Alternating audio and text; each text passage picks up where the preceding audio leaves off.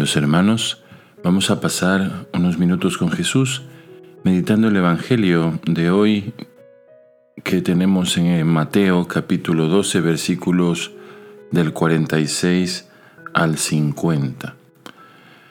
E, es muy hermoso este Evangelio, sobre todo porque detrás de eso está el deseo de Jesús de ser nuestro amigo, nuestro hermano.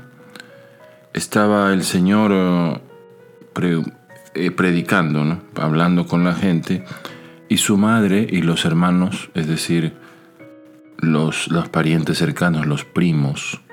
Recordemos que obviamente María no tenía más hijos, pero si hubiesen sido los hijos de María, eh, hubiesen dicho, hubiese dicho, aquí están tus hermanos y los hijos de tu madre. Así hablaban los judíos, los, los semitas, así hablan. Aquí están tus hermanos y los hijos de tu madre. Al decir, aquí está tu madre y, tus hermanos, significa y tus primos, tus parientes más cercanos, los descendientes de un mismo abuelo, digamos así.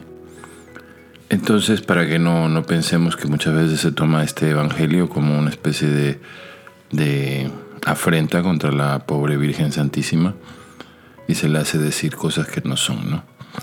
Solo de Jesús dice que era el hijo de María, de nadie más, dice en la Biblia. bueno, a pesar, independientemente de esto, el Señor dice una frase muy hermosa que parece una afrenta contra la pobre Santísima Virgen, pero no es así. Dice, ¿quién, quién? Oye, ahí están tu madre y tus hermanos. Y luego Jesús dice, ¿quiénes son mi madre y mis hermanos? Es decir, ¿quién, quién es mi familia más próxima? ¿Acaso la sangre es solo mi familia más próxima? No, mi familia más próxima es los que cumplen la voluntad de Dios. Los que cumplen la voluntad de Dios. Entonces Jesús instaura una nueva relación con Dios, la relación de familia. Si yo cumplo su voluntad, estoy dentro de su familia. Si yo intento cumplir su voluntad, estoy queriendo ser de la familia de Jesús. Dios nuestro Señor no se conforma solo con que, con que nosotros lo obedezcamos porque sí, no. La obediencia implica una asimilación a su amor, una asimilación de nuestra vida a su vida. Familia, ¿ya? Asimilación de nuestra vida a su vida a través de la obediencia.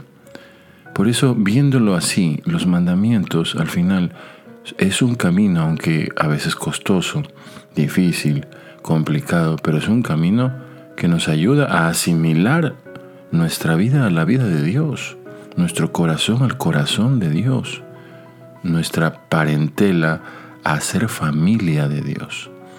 Qué hermoso que al final el Señor no nos dice, no solo por nuestro nombre en el sentido, mira, ahí va ese, no, ahí va mi hermano, ahí va mi hermana, ahí va mi hijo, ahí va mi hija. Jesús no basta con, no, no, no solo nos quiere decir amigos, nos quiere también tratar como familia. Y ese camino es la voluntad de Dios. Pidámosle hoy a la Santísima Virgen María, que lejos de sentirse ofendida, se sintió halagada. ¿Quién más que ella, que cumplió la voluntad de Dios, que estuvo abierta a la voluntad de Dios?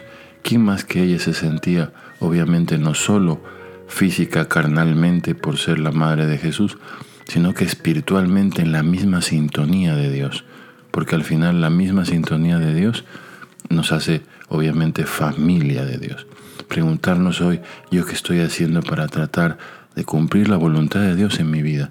Para tratar de amar al Señor como quiere ser amado y sobre todo para tratar al Señor como mi familia. Ojalá que la Santísima Virgen nos ayude a cumplir siempre la voluntad de Dios que nos hace familia de Dios. Pasemos unos minutos con Jesús meditando este Evangelio. Dios les bendiga.